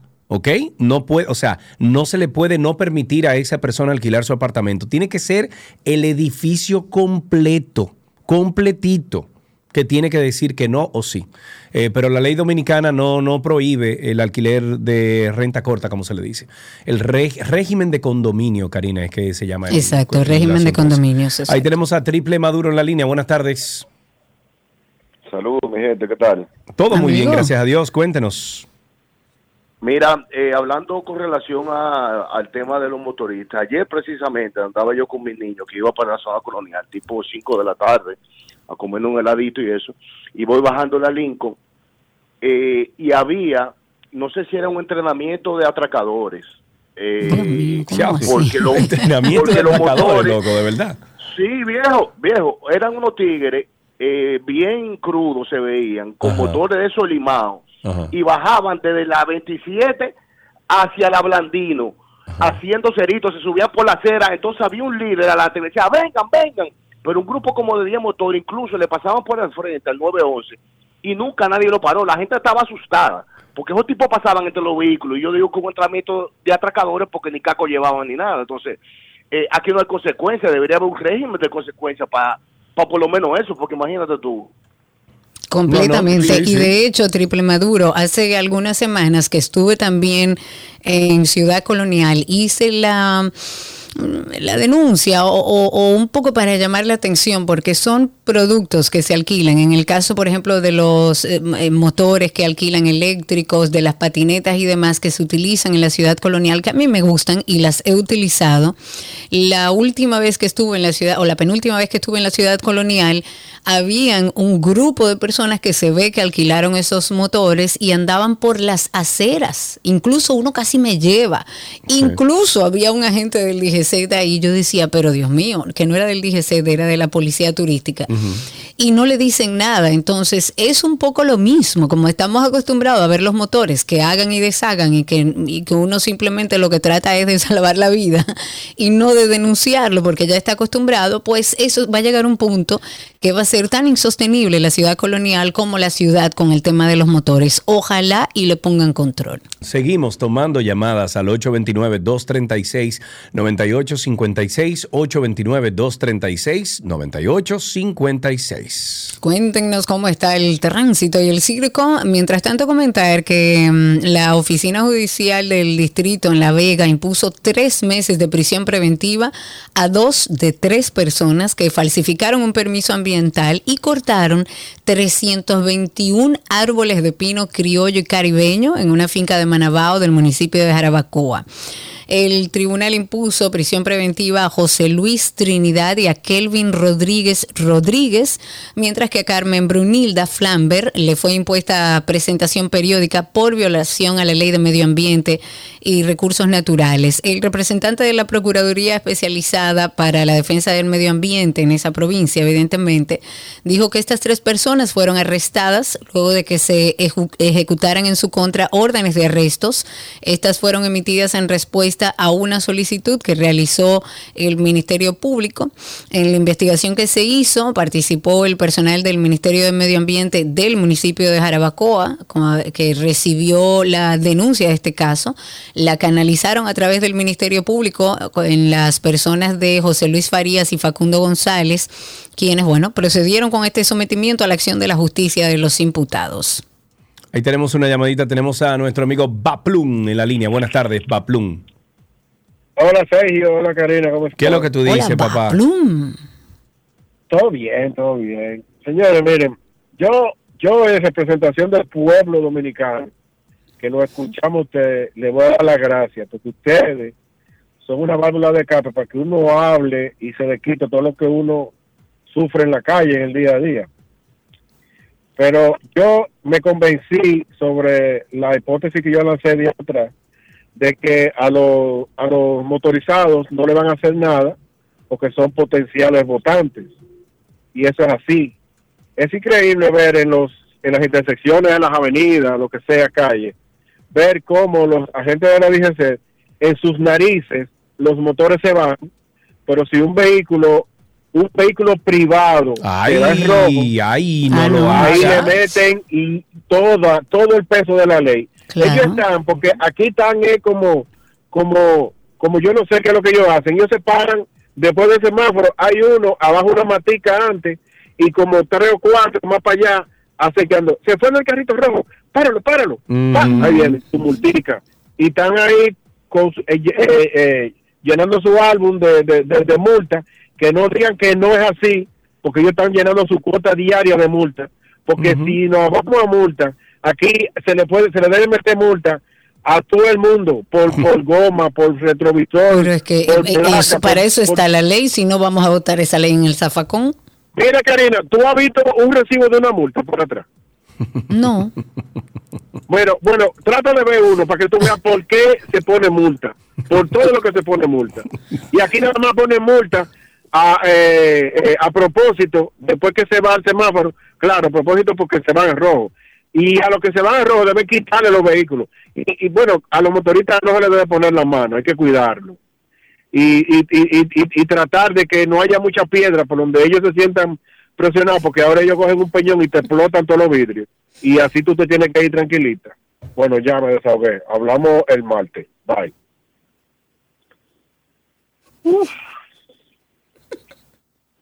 A mí no me importa, yo lo, ya yo lo sé todo.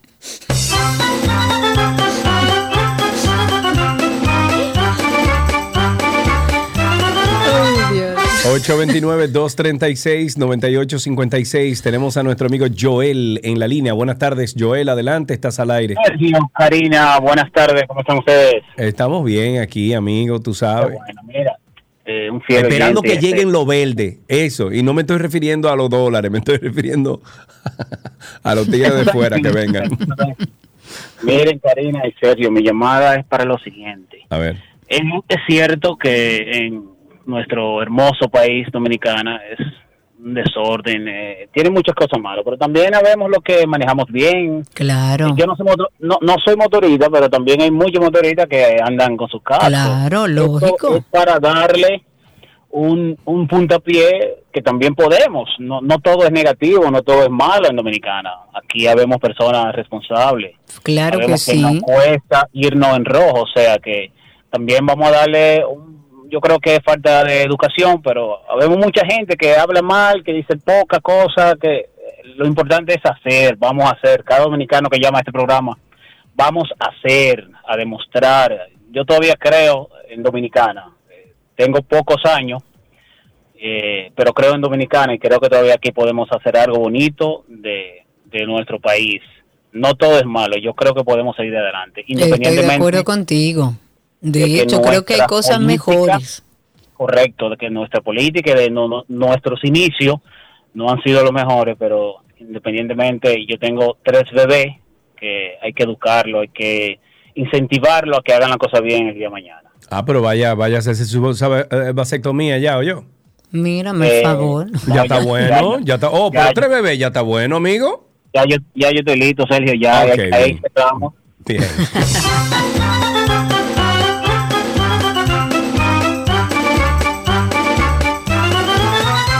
Ahí tenemos a Eva en la línea. Buenas tardes. Hola, Eva. Buenas tardes, ¿cómo están? Estamos bien y más con esa energía positiva que tienes.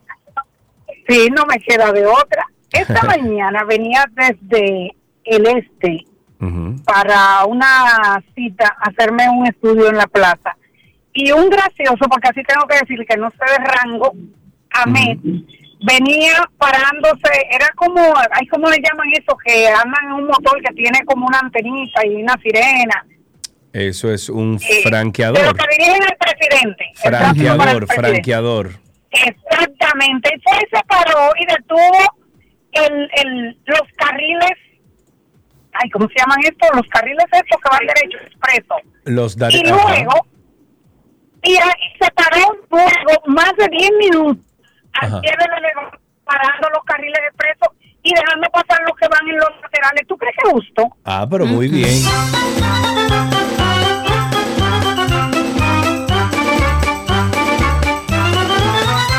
Ahí tenemos a Stephanie en la línea. Buenas tardes. Hola, Stephanie. Buenas tardes.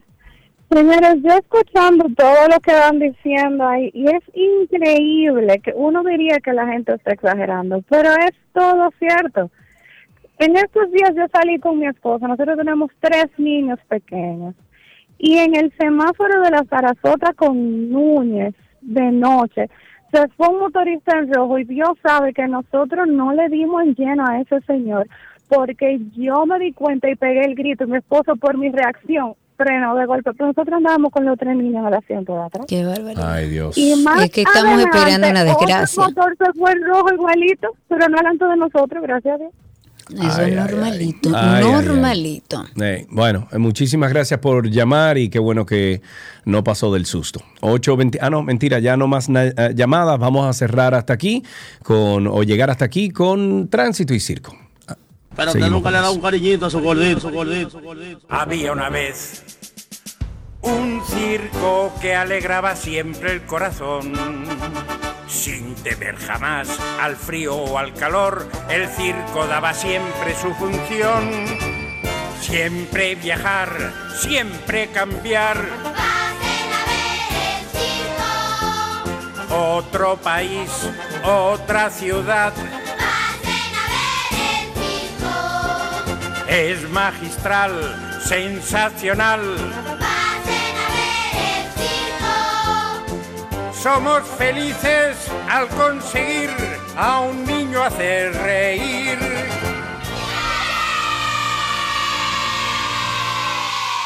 Todo lo que quieres está en 12 y 2.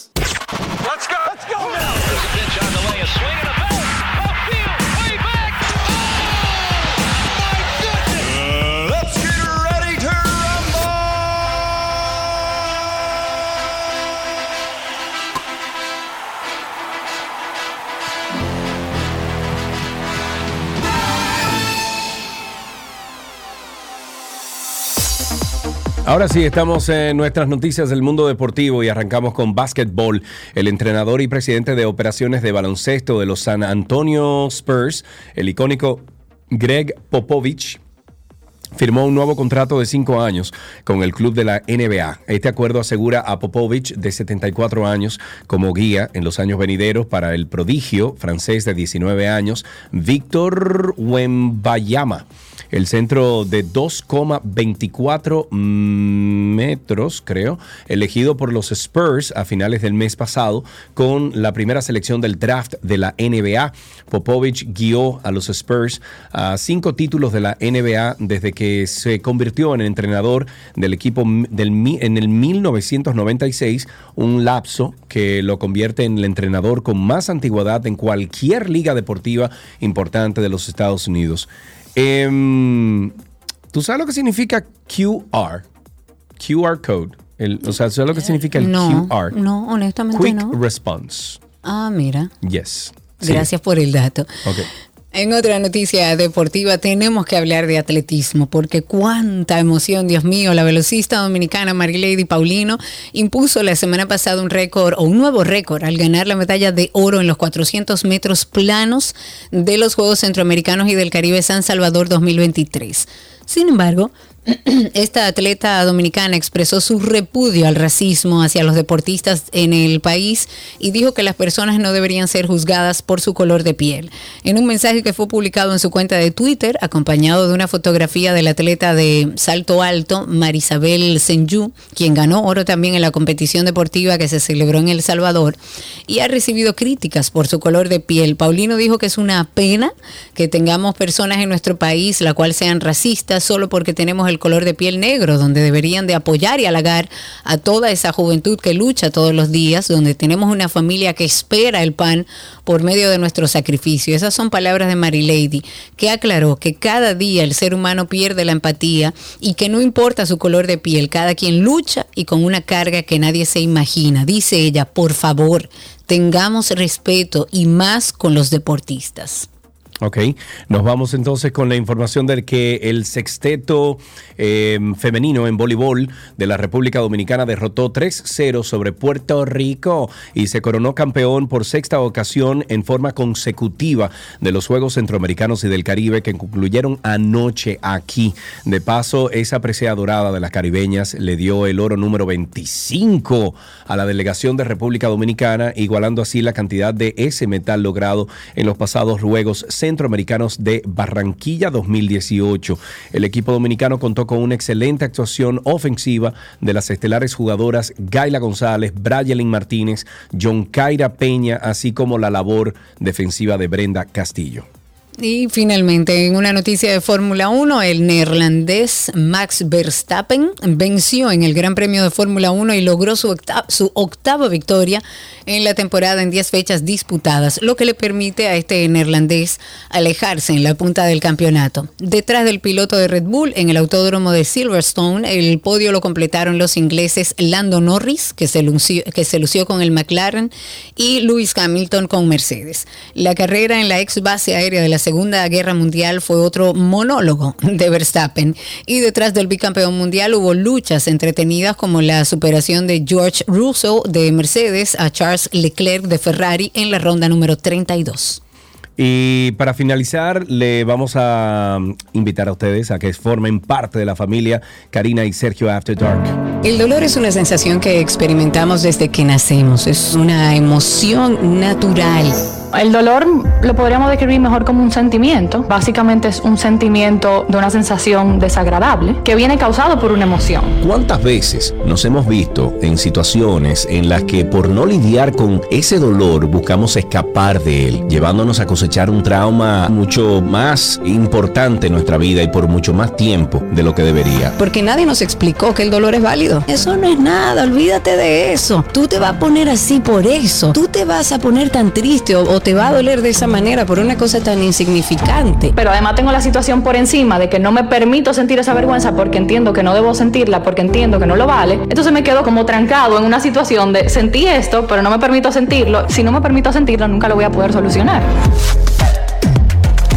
Karina y Sergio, After Dark.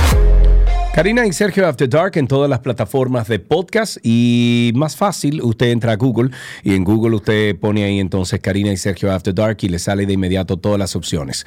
Hasta aquí, Deportes en 12 y 2.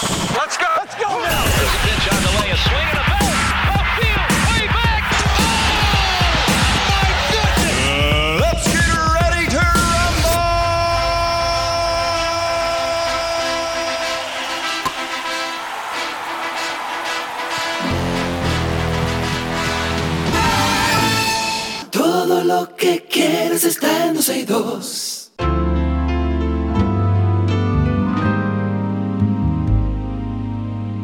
Y Estamos en nuestro segmento de Club de Libros. Recibimos a Frindy Martínez. Ella es educadora, es gestora cultural. Con ella vamos a conocer todos los detalles del libro De Camino a la Escuela. Bienvenida, Frindy, ¿cómo estás? Karina, muchísimas gracias. Gracias, Sergio. Un honor grandísimo estar aquí en este hermosísimo programa 12 y 2 y muchísimas gracias por la acogida esta tarde. Un placer enorme. Cuéntanos, Frindy, ¿de qué trata el libro De Camino a la Escuela? Este es un libro que tiene como iniciativa promover educación y cultura vial desde temprana Bendito edad. Bendito sea Dios, te lo aplaudo. Amén. Y de verdad estamos sumamente agradecidos por la buenísima acogida que el libro está teniendo en los centros educativos, en las actividades culturales, familiares, eh, a nivel local, a nivel nacional, que estamos eh, trabajando con esta importantísima temática de nuestro país como lo es la educación y la cultura vial. El libro claro. eh, tiene un contenido lindísimo en esa temática. Eh, la cultura vial, como tú sabes, es muy amplia, conlleva claro. muchísimas temáticas. El libro específicamente se enfoca en cómo nosotros desde temprana edad, porque es un libro que aunque está enfocado para niños y niñas en esas edades que te expreso, desde los 3 hasta los 12 años, es un libro que es para todos porque va de 0 a 100. O sea, un niño, generalmente cuando un niño te, te toma un libro en la mano, eh, va acompañado siempre de un adulto. Entonces, claro. ahí eh, podemos ver cómo nosotros usar de manera adecuada una zona vial, cómo nosotros vamos a cruzar una calle de manera adecuada, eh, qué respeto nosotros debemos darle eh, a estas eh, señales viales que siempre las vemos, pero que de alguna manera no la usamos como deberíamos usarla y por eso es que siempre estamos con esta temática de eh, todo este caos, ¿verdad? De cuando manejamos, cuando cruzamos claro. una calle y demás. Entonces, esto viene a, a, poner un, un, poquito, ¿verdad? Aportar un poquito eh, en este tema que nos concierne a todos como dominicanos, ¿verdad que sí? Claro que sí. ¿Y para qué edades está dirigido? Este libro, como te mencionaba ahorita, es específicamente para chicos y chicas desde los 3 hasta los 12 Exacto. años de edad. Eh, y es tan bonito saber como que eh, aunque es específicamente para esas edades, generalmente el niño y la niña lo va a leer acompañado del adulto. Entonces, estas temáticas claro. las sabemos, pero es que tenemos que seguir trabajando mucho en aplicarla, en la acción de nosotros eh, como dominicanos, porque de repente, Karina, vamos a otras naciones y lo hacemos bien, ¿verdad que sí? Pero aquí en nuestra claro. tierra nos cuesta un trabajo inmenso hacerlo y esto viene como una iniciativa con intención bonita de poder aportar, de poder eh, sembrar eh, esa, esa, esa semillita que entendemos que no va a germinar de una vez, pero que con los años, si se sigue trabajando de la mano con tanta gente que cree en este proyecto, que lo apoya, que, que lo valida, pues podemos seguir construyendo una nación diferente en esta temática, ¿verdad que sí? Completamente de acuerdo. Aquellos que estén interesados, eh, ¿dónde pueden conseguir el libro? El libro lo tenemos de venta en eh, Librería Cuesta, eh, en Santiago de los Caballeros, en Juguetón. Eh, también, bueno, aquí en Santo Domingo próximamente estará de venta en, en esas tiendas también y a través de la página de la Fundación. Eh, arroba tú eres el país RD, pues también pueden eh, obtenerlo el libro.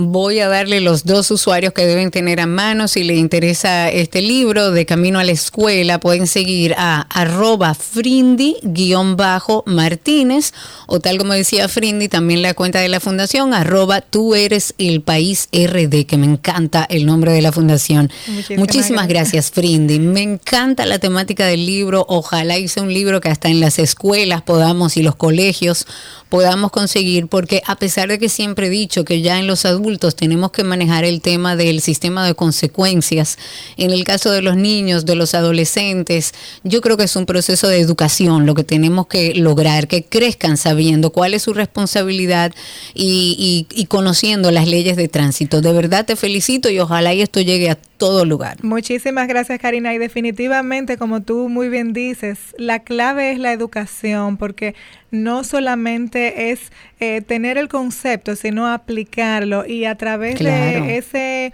eh, libro, de este libro, pues nosotros estamos justamente haciendo esa base eh, para que esta generación eh, pueda tener ese conocimiento, lo pueda aplicar y pueda seguirse formando en esta importantísima temática como es la educación y la cultura vial.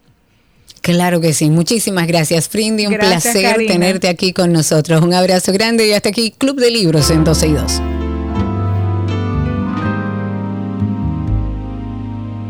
Todo lo que quieres está en 12 y 2.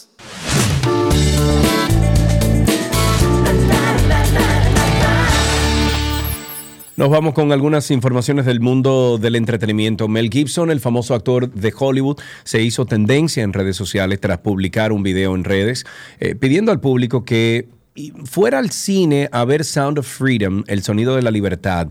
El pasado 4 de julio, Día de la Independencia en los Estados Unidos, llegó a los cines la película The Sound of Freedom, cuyo actor principal es Jim Caviezel y donde se revelan las atrocidades detrás del tráfico de niños. El film ha generado polémica dentro de la industria del cine. Mel Gibson, quien ha recomendado la película, ha decidido exponer varios casos de abuso y discriminación en Hollywood, algo que le ha generado varias amenazas dentro de la industria que guarda muchos secretos. La película narra cómo un oficial de policía descubre el tráfico infantil a través de una red de pedófilos y también describe cómo las élites eh, roban a los niños para fines científicos. El film está basado en una historia real de un agente de gobierno de los Estados Unidos, el cual renuncia a su trabajo para dedicar su vida a rescatar niños de las manos de traficantes.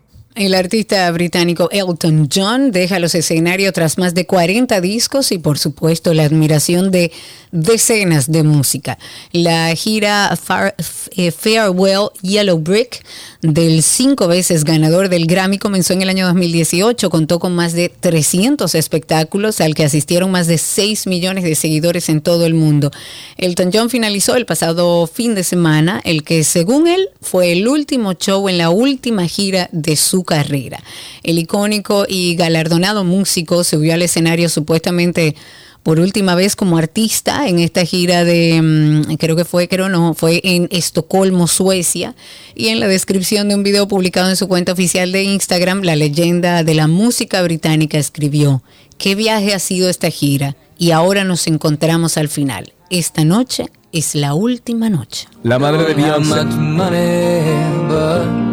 Boy, if I did, I'd buy a big house where we both could live. If I was a sculptor, but then again, no. Nos perdimos ese show, amigo. Sí, sí, de sí. Elton John. Yo no puedo creer. Bueno, qué show de Elton John. El último, tú dices. Bueno, de los últimos de esta Yo gira que hizo desde el 2010. Ah, yo no lo vi. Yo lo vi aquí vi. en Chabón, claro que sí. En otra noticia, la madre de Beyoncé, Tina Knowles, denunció que fue víctima de robo cuando unos ladrones entraron a su casa en Los Ángeles y se llevaron su caja fuerte entera con ¿Qué? más de un millón de dólares Mira en efectivo y joyas. Sí, así mismo. La empresaria y diseñadora de 69 años que se encuentra acompañando a su hija por el mundo en su gira de Renaissance y no estaba en su residencia durante el incidente, dijo que la policía continúa eh, las investigaciones, buscando los videos, entrevistando a los vecinos, pero que todavía no han podido saber la identidad de los responsables y cómo pudieron entrar a la mansión y sacar la caja fuerte. Recordemos que en abril Tina llamó a las autoridades eh, luego de escuchar un ruido extraño al frente de su propiedad y un hombre fue arrestado y puesto en espera psiquiátrica por lanzar piedras y causar daños menores a su buzón de correo. to suffer.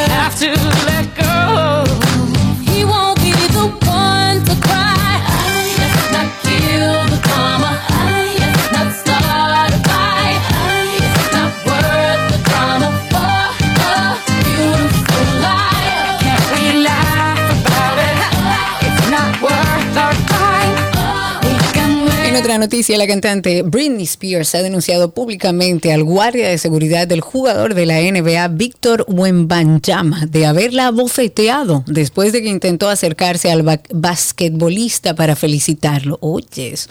Britney publicó en sus redes sociales que el pasado 5 de julio estaba en la recepción de un hotel en Las Vegas cuando reconoció al deportista de San Antonio y decidió aproximarse para felicitarlo por su éxito.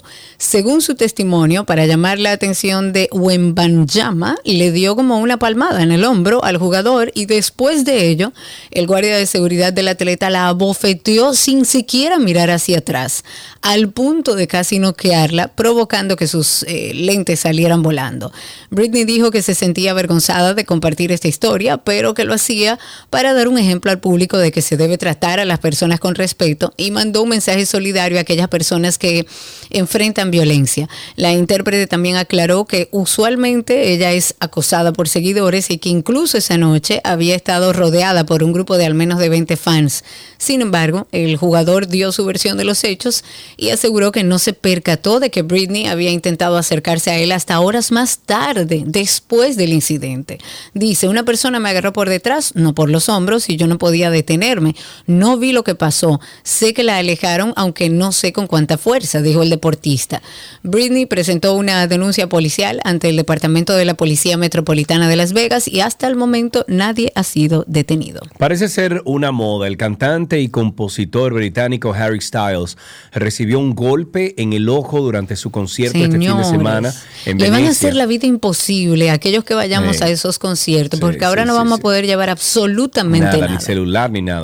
Bueno, se convirtió en el último artista en ser víctima de una acción que se ha puesto de moda en, bueno, entre los fanáticos que lanzan objetos al escenario específicamente en dirección del artista. El ex integrante de One Direction fue visto en un video difundido en redes sociales tapando sus ojos con una de sus manos y haciendo un gesto de dolor mientras se inclinaba después de ser impactado por un objeto que eh, voló desde la multitud. El músico salió del escenario, aunque se desconoce si regresó o ya había terminado su actuación. Anteriormente, Rosalía, Raúl Alejandro, Bebes eh, Rexa y Ava Max también han sufrido lesiones en el escenario por parte de sus fans.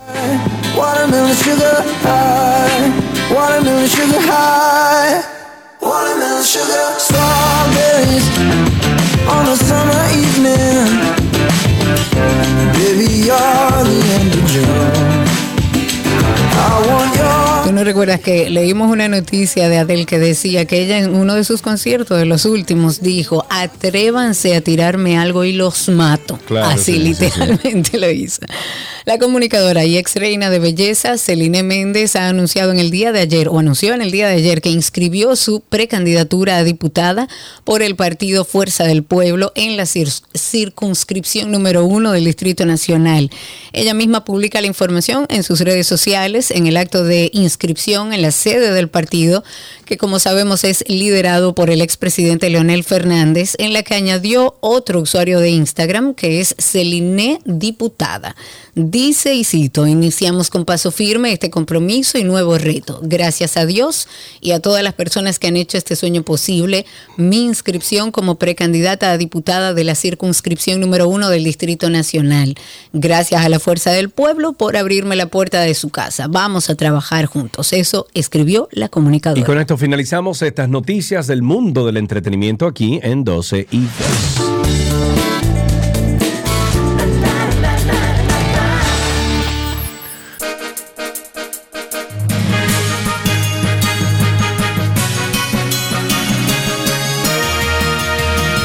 Algunas noticias del, bueno, titulares eh, actualizados. Residentes en la calle Las Marías, en el kilómetro siete y medio de la Avenida Independencia, en este Distrito Nacional, rechazan la instalación de una feria mecánica en la entrada de esa vía. Ya, esa es la Te dije, te dije que eran titulares nada más.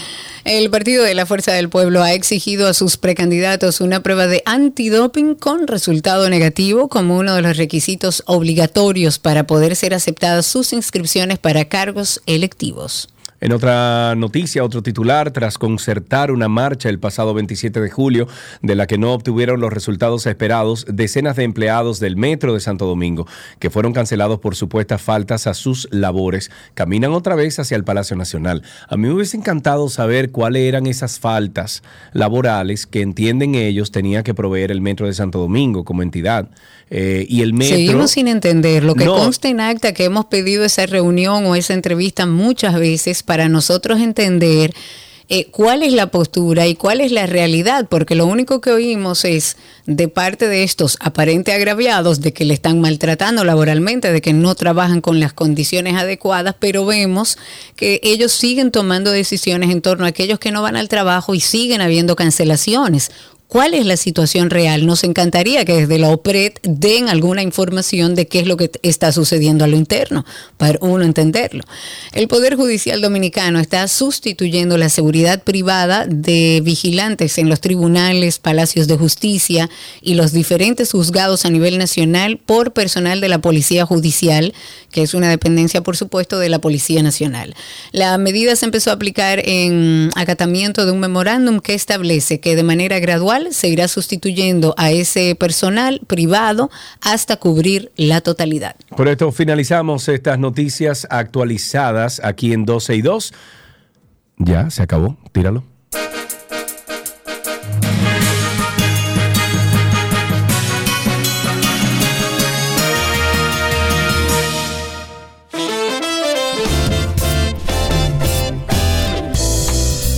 Adiós, adiós, señores. Eh, esto no baja. ¿Y por qué esto no baja? Ah, ¿y por qué? ¿Está invertido, Karina? Como invertido, yo no manejo esa parte de la Ah, cabina. eh, Cristi, dile a Rafa que el canal de la música y el canal de los comerciales está invertido, que lo tiene que invertir.